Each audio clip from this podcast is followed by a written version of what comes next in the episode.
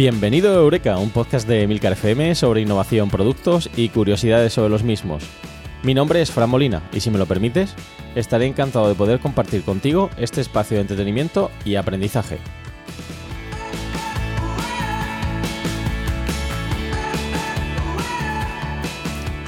En este podcast quincenal vamos a analizar el éxito y fracaso en el mercado de productos innovadores. Realizaremos entrevistas a empresas para conocer sus procesos de innovación y además rendiremos tributo a inventores que pensaron en cambiar el mundo con sus creaciones. Si te pica la curiosidad, Eureka es tu podcast. ¿Deseas saber más? ¡Eureka! Hola, ¿qué tal? Ya estoy de vuelta con todos vosotros en este capítulo 30 de Eureka. Han sido unas semanas un poquito complicadas, tanto a nivel personal como profesional.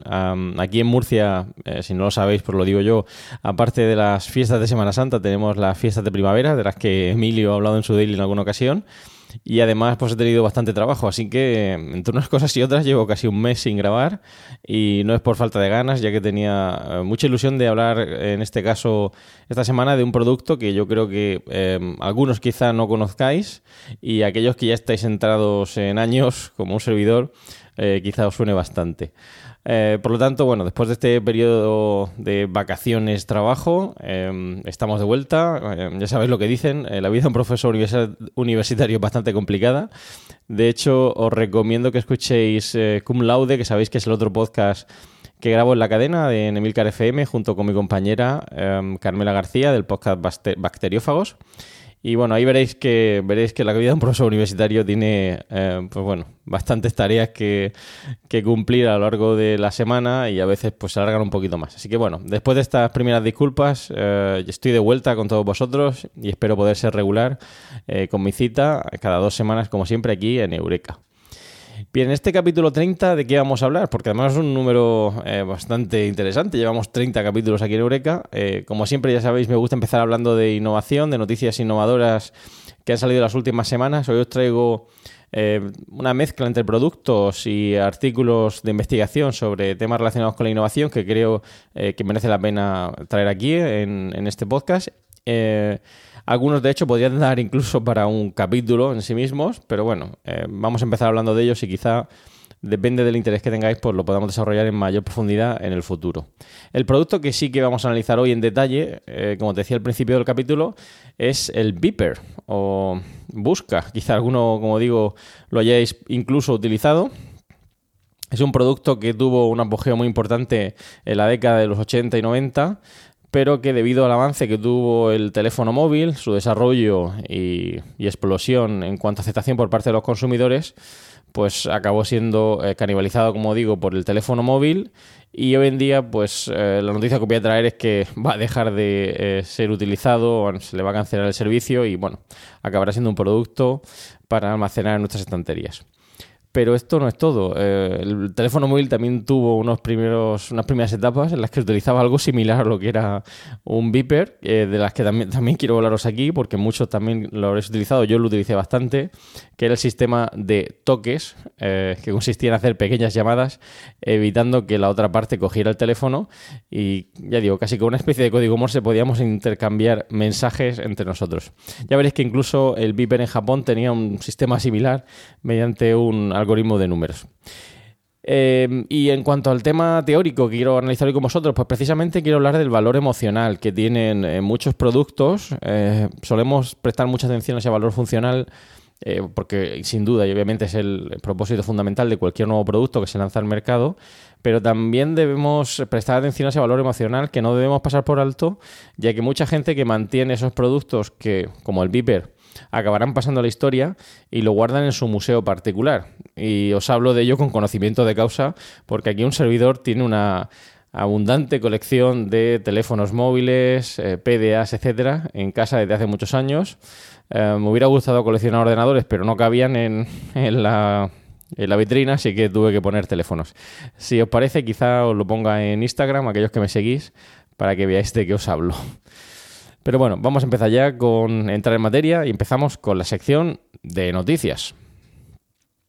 La primera noticia que os traigo hoy es de un producto, como os he dicho, podría incluso ser un capítulo en sí mismo, pero bueno, eh, todavía queda bastante por desarrollar de este producto y quizá no daría para tanto, pero creo que es un producto mmm, muy interesante e idóneo para algunas personas que eh, pues desgraciadamente lo tengan que utilizar con bastante frecuencia.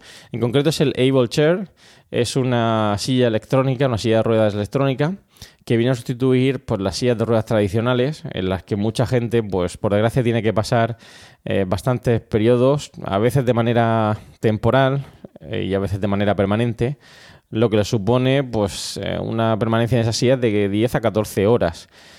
Obviamente, más allá de la reducción en movilidad que supone ir en una silla de ruedas y las limitaciones que tiene como es lógico, eh, para desplazarse por la ciudad, por la casa, etcétera, hay que tener en cuenta también que el cuerpo humano está diseñado para estar de pie, aunque esto no es del todo cierto, ya que, como dirían algunos médicos, realmente estamos hechos para andar a cuatro patas, pero sin duda no estamos hechos para estar todo el día sentados en una silla. De hecho, muchas de las dolencias que tenemos en la espalda y demás se deben precisamente a eso, a largos periodos que pasamos sentados. De hecho, nuestros músculos, órganos y nervios necesitan eh, de ese tiempo que tenemos que estar de pie para funcionar de manera óptima. Bueno, eh, pues estas sillas de ruedas tradicionales, que como digo nos obligan a estar siempre en la misma posición sentado, con la misma altura, etcétera, pues pueden ser sustituidas con este producto tan, tan interesante como es el Able Chair, que nos ofrece una versatilidad muy importante con distintas posiciones, sentado, tumbado, de pie, incluso puede ayudarnos a alcanzar eh, productos, por ejemplo, en una cocina que esté en una estantería muy altos, eh, mediante una serie de, de, impulsos que vamos dando en la silla eléctrica, nos permite, como digo, eh, ponernos casi de puntillas, literalmente, con, el, con este aparato. Por lo tanto, es un producto que creo eh, que es muy recomendable. Os pongo ahí en las notas del programa el enlace para que le echéis un vistazo, para que veáis en qué consiste. Y de nuevo, pues como digo, eh, mi enhorabuena a, los desarrolladores porque no solo es un producto eh, que, sin duda tiene un componente tecnológico importante, eh, digno de, de, reseñar, sino que además ofrece eh, una ventaja fundamental para aquella gente que, por desgracia, como digo, tiene que estar en esas sillas de ruedas. De hecho, utiliza una aplicación de móvil, se me olvida decirlo, para poder recordar determinadas posiciones eh, que a lo largo del día pues, el usuario tiene que, tiene que adoptar con la silla. Bien, pasamos a la siguiente noticia. Eh, la siguiente noticia, eh, cambiamos un poquito de tercio, ya no vamos a hablar de productos, sino de, ideas. Eh, el título de la noticia lleva, el nombre de la noticia sería Las mejores ideas surgen en la ducha. Un título bastante llamativo. he leído el artículo en detalle y la verdad es que, aunque toca temas de psicología, que se pasarían un poquito de lo que sería mi línea de especialización, bueno, no es demasiado complicado de leer, os lo voy a resumir y os lo dejo en las notas del programa para aquellos que queráis profundizar en él. la idea fundamental es que em, hay estudios que están demostrando que las mejores ideas que tiene el ser humano precisamente pues, le surgen en la ducha o al hacer ejercicio o incluso a realizar tareas que requieran un pequeño esfuerzo mental. Posiblemente os haya eh, ocurrido al estar realizando una tarea monótona o como os he dicho, estando en la ducha, que se os ocurre algo interesante, tanto a nivel de trabajo como a nivel de vuestra vida personal. Uh, ¿Y cuál es el motivo? Bueno, es el motivo que han encontrado es precisamente la relajación que nos suponen muchas de estas tareas. Um, ¿Cómo lo explica este artículo? Pues bueno, básicamente hay dos estados. Un estado que se denomina alfa, que el cerebro experimenta al estar dormido o cuando estamos muy relajados. Mientras que hay otro estado, que es el estado beta, que, los lo que nos hace es ponernos en alerta y entrar pues, en un estado de atención especial que procede precisamente de nuestros ancestros que tendrían que estar en alerta para cazar o luchar. Y esta situación de estado beta lo que requería era pues, una rápida concentración en un momento concreto para afrontar, pues ya fuera peligro o reaccionar ante determinadas adversidades. Sin embargo, este estado beta es muy estresante eh, frente al estado alfa, como digo, que ocurre cuando estamos más relajados. Bien, esto nos lleva a dos posibles tipos de creatividad que definen el artículo. Un pensamiento convergente, en el cual el cerebro tiende a eh, tiene que mejorar ideas a través de una serie de etapas, y un pensamiento divergente, donde el cerebro forma enlaces aleatorios entre piezas existentes de conocimiento para llegar a ideas originales. Bien, ¿cuál es la idea? Pues bueno, precisamente que en ese estado beta el pensamiento convergente tiene una mayor eh, importancia Em, el estado de ese cerebro, como hemos dicho, es sometido está sometido a mayor estrés y eh, sí que somos capaces de crear o mejorar ideas con tareas casi rutinarias. Mientras que cuando estamos relajados en ese estado alfa o incluso durmiendo, nuestro cerebro lo que hace es formar esos enlaces aleatorios con esas piezas existentes de información que tenemos en nuestra cabeza y eso nos lleva a crear pues, ideas eh, muy originales. bien, por ello los científicos han corroborado que es más probable llegar a esos pensamientos divergentes con nuevas ideas en ese estado alfa. Bien, esto nos lleva a una, a, una problemática y es eh, cómo apuntamos las ideas cuando estamos metidos en la ducha. Pero bueno, eso ya sería para otro capítulo. Seguro que a Emilio se le ocurre alguno de sus uh, aplicaciones, aplicaciones o cacharros para hacerlo. Pero puede que en más de una ocasión nos haya ocurrido estar en la ducha, como digo, y dónde apunto esto que precisamente me ha venido a la cabeza. Bien, pues aquí tenéis el motivo, la razón por el cual esas ideas tan innovadoras vienen a vuestra mente. La tercera noticia, eh, que va a estar relacionada, como veréis, con el tema principal del capítulo, con el eh, busca o beeper, eh, dice así, la vida secreta del SMS, 4.100 millones de mensajes que nadie envía, pero que todos recibimos. Bien, este es un artículo de reflexión, por decirlo de alguna manera, para que seamos conscientes cómo ha cambiado el mundo de la tecnología en lo relativo a los mensajes de texto. Entre, entre 2004 y 2005 el envío de SMS cayó entre particulares un 85%. Eh, ¿Cuál fue el principal em, motivo? Pues seguro que todos lo tenéis en la cabeza.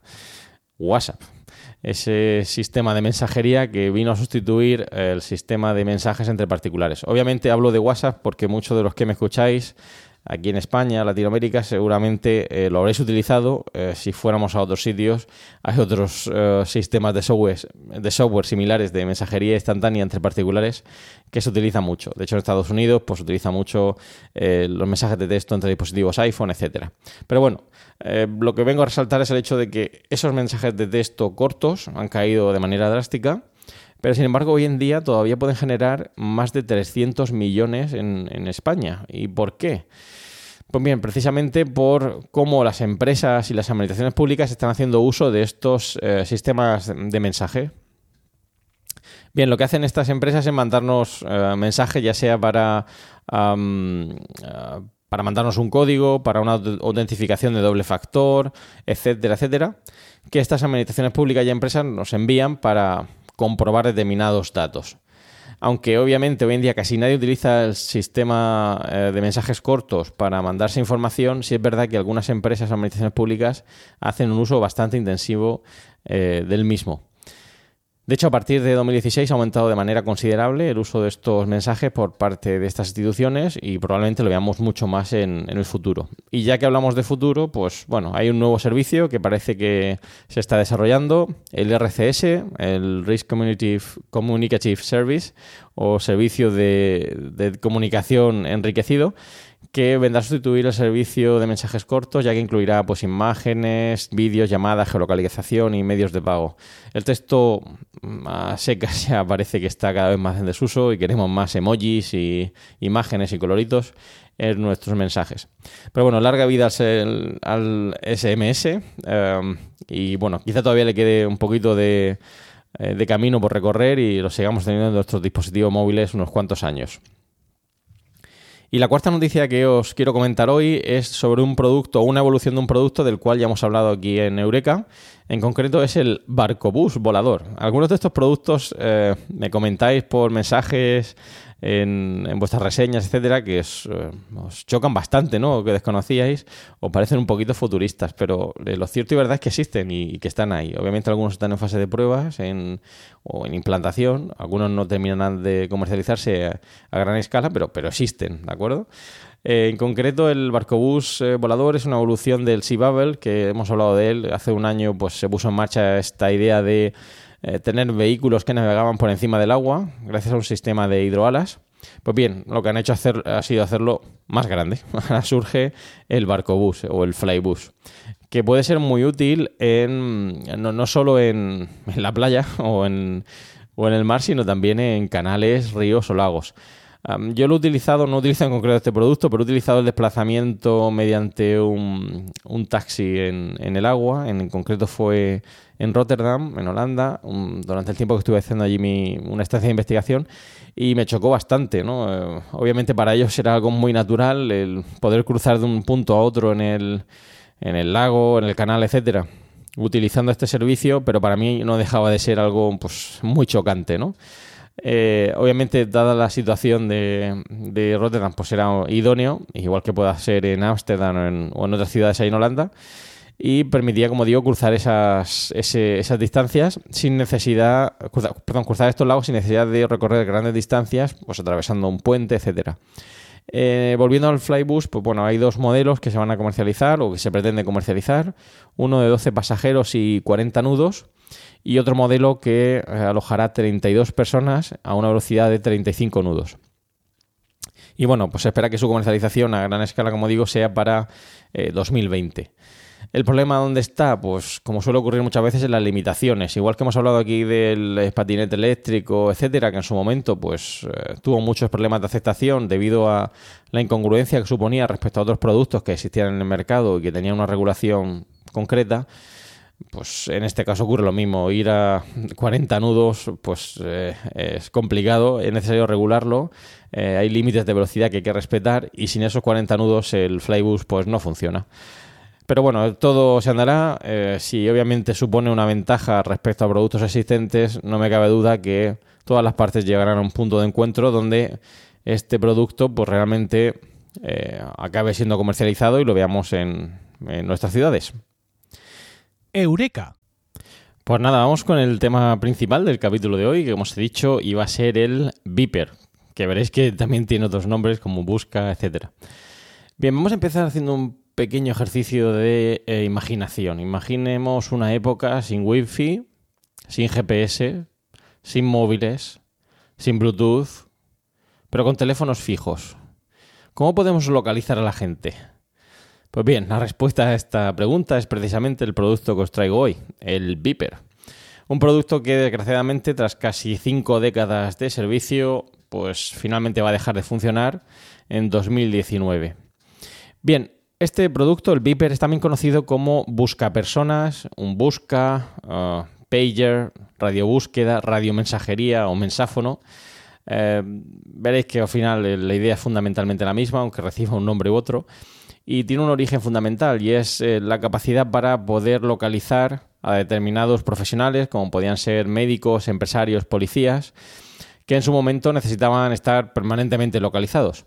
Tiene una ventaja fundamental, como veréis, y es que es eh, un producto de muy bajo coste y que además ofrecía una larga duración de la batería. Esto ya no son teléfonos móviles de 24 horas, sino que aquí hablamos de semanas eh, de duración de esa batería. Por lo tanto, nos permitía localizar a personas, eh, nos llegaba un mensaje y luego, a veces, como veréis, pues requería devolver esa llamada mediante ese teléfono fijo, esa cabina telefónica. Lo habréis visto probablemente en muchas eh, películas. tiene una ventaja también importante y es que no emite ondas electromagnéticas, lo cual lo hacía idóneo para utilizarse en determinados centros, sobre todo en centros de salud.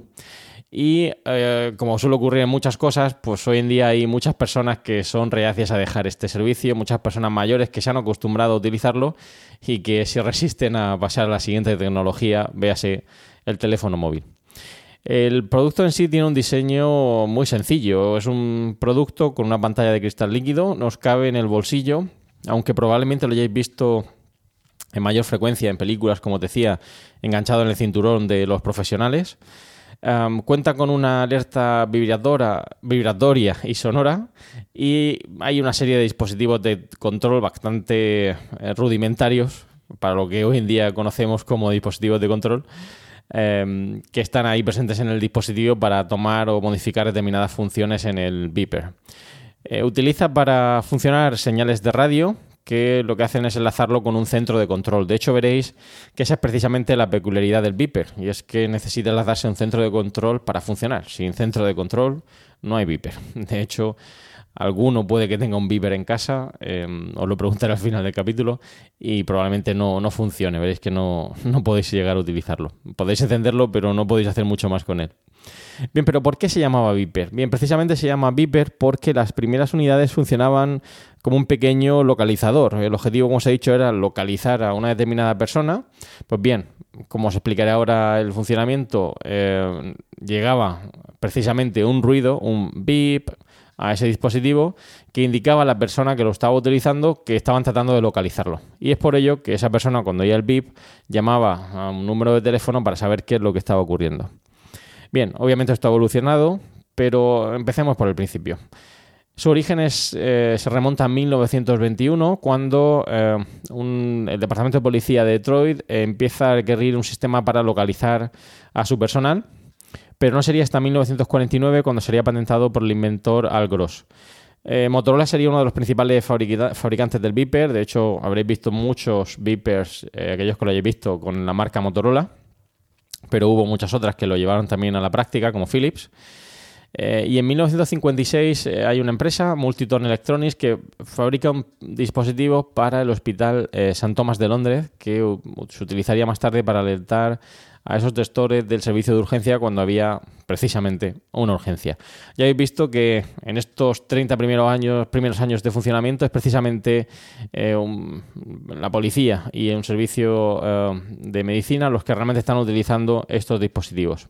Pero no se quedaría ahí. De hecho, el apogeo de este dispositivo eh, se encuentra entre 1980 y 1990, donde se expande su uso pero de manera exponencial, eh, llegando a utilizarse no solo por profesionales, sino también por muchos particulares. Em, llegó a tener casi 11 millones de usuarios en todo el mundo y desgraciadamente, pues bueno, hace 20 años dejó de fabricarse, aunque ha seguido funcionando en algunos eh, sitios. Es un producto con muy buena calidad, de hecho si lo encendéis puede que todavía funcione, si lo habéis cuidado más o menos bien pero desgraciadamente hoy en día solo quedan unas 1.500 personas que siguen utilizando este servicio. Es que quizá Japón es el único que cuenta con una base sólida de clientes, al igual que también ocurre con otros productos como pueda ser el fax o otras tecnologías que siguen utilizando allí. El funcionamiento de este Viper, que ahora os explicaré, em, sufrió diferentes cambios a lo largo de su historia. En un primer lugar era una comunicación unidireccional, a diferencia de los móviles que hoy en día conocemos, que sí que permitían esa comunicación bidireccional, los primeros Viper no ofrecían eso, simplemente eh, permitían recibir mensajes y luego había que tomar otra serie de actuaciones en un dispositivo como podía ser esa cabina de teléfonos. Sí es cierto que algunos modelos más avanzados, ya al final de la vida del Viper, sí permitían esa comunicación bidireccional, pero que eh, lo que hicieron o acabaron derivando, como veremos ahora, en el sistema de mensajería que utilizamos en los teléfonos móviles. ¿Cómo funcionaba? Pues bueno, lo voy a explicar en cuatro pasos. En un primer paso, el paso uno, en ese beeper, que como os he dicho, tiene una pantalla de cristal líquido y una serie de botones, eh, teclearíamos en el beeper un número de la empresa que nos prestaría el servicio, con un precio de unos 0,60 euros, que entonces eran unas 100 pesetas. La empresa solicitaba entonces el número del beeper del destinatario, escribíamos el texto del mensaje y el destinatario recibía el mensaje.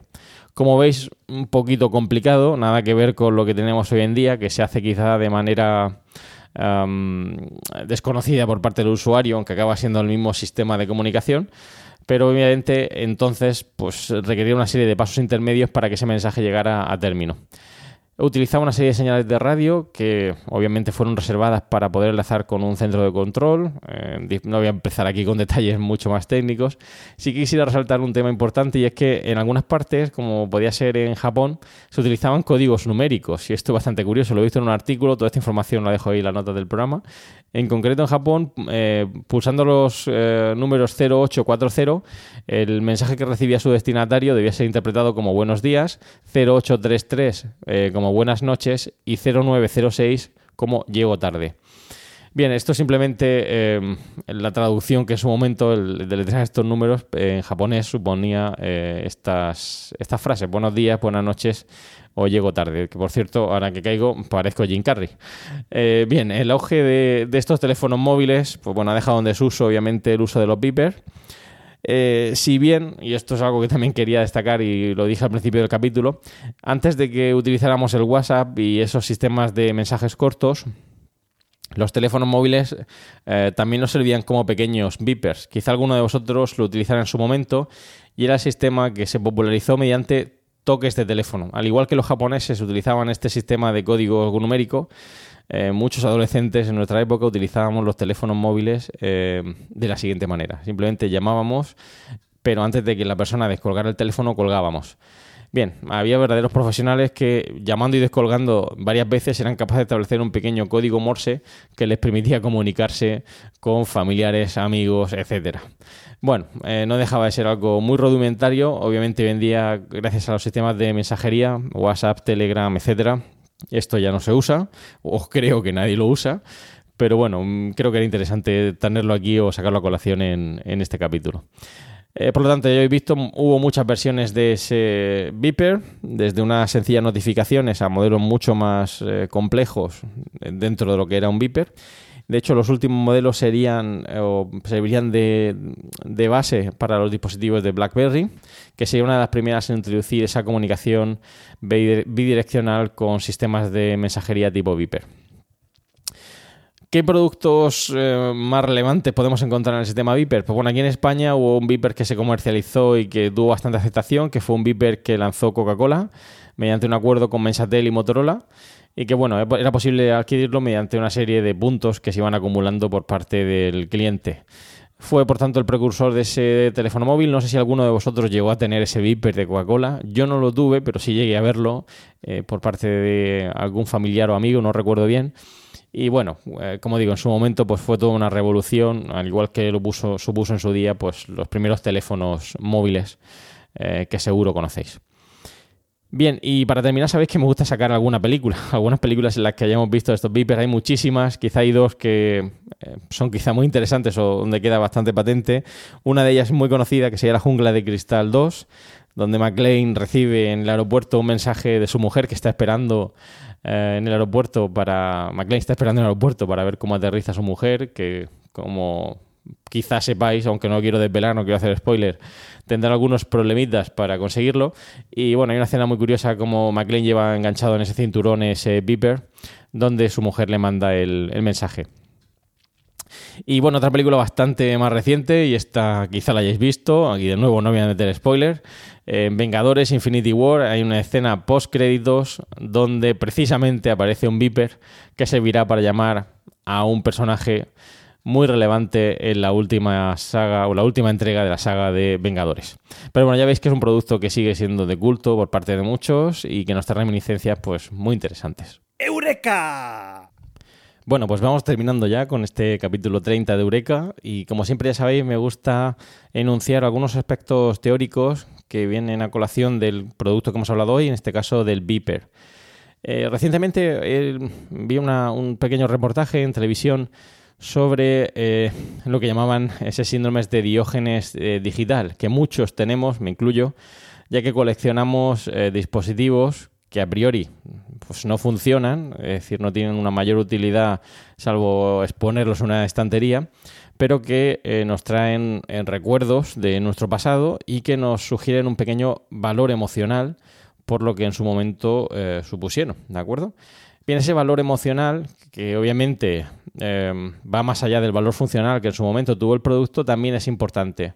De hecho, muchos probablemente tengáis en vuestra casa ese primer teléfono móvil, que para vosotros fue pues, muy importante um, o significativo, Hoy en día eh, se siguen comercializando, en este caso, eh, videoconsolas, por decirlo de alguna manera, retros, que son una nueva versión de videoconsolas que en su momento tuvieron un gran impacto. Ahí tenéis la Super NES, las NES, Mega Drive, etcétera, que lo que vienen a recordarnos ese producto que en su momento, pues quizá no pudimos adquirir por eh, limitaciones económicas, técnicas, etcétera, y que los fabricantes reconocen perfectamente por el valor emocional que tuvo en su momento, el impacto que tuvo, etcétera. Eh, obviamente los dos ejemplos que os he puesto eh, de las videoconsolas sí que podéis utilizarlos hoy en día, a diferencia de lo que sería un Viper. Pero bueno, hay mucha gente que, como digo, nos gusta tener estos productos guardados y almacenados, eh, les prestamos cierta atención y nos ayuda un poco a recordar cómo ha evolucionado la tecnología, que si os dais cuenta, en un pequeño, corto espacio de tiempo esto ha evolucionado muchísimo. Estamos hablando de hace 20 años, un producto que ya ha quedado totalmente obsoleto y que es fácilmente adquiribles y miramos por web de segunda mano, ya que mucha gente todavía eh, lo tiene en casa y en este caso pues prefiere venderlo antes que guardarlo.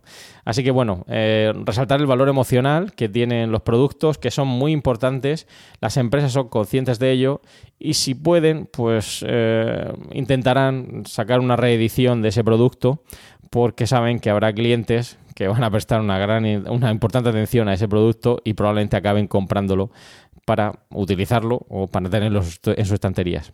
Si puedo, lo pondré en las notas del programa, como os he dicho, una imagen de los míos.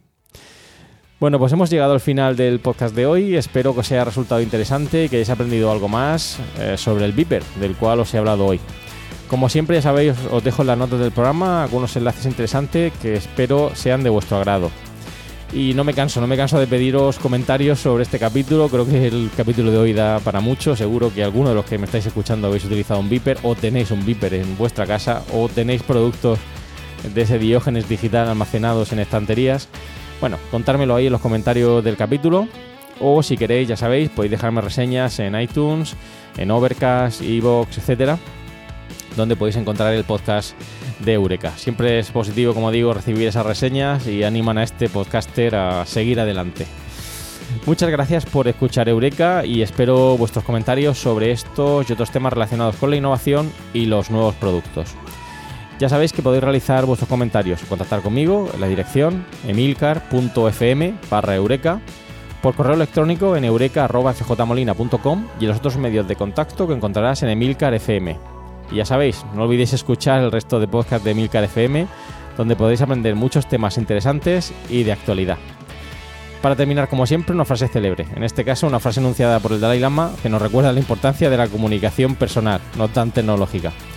Considero una sonrisa como algo único en un ser humano. Una sonrisa es también una poderosa comunicación. Una sonrisa sincera es la expresión perfecta del amor y la compasión humana. Muchas gracias y propicios días.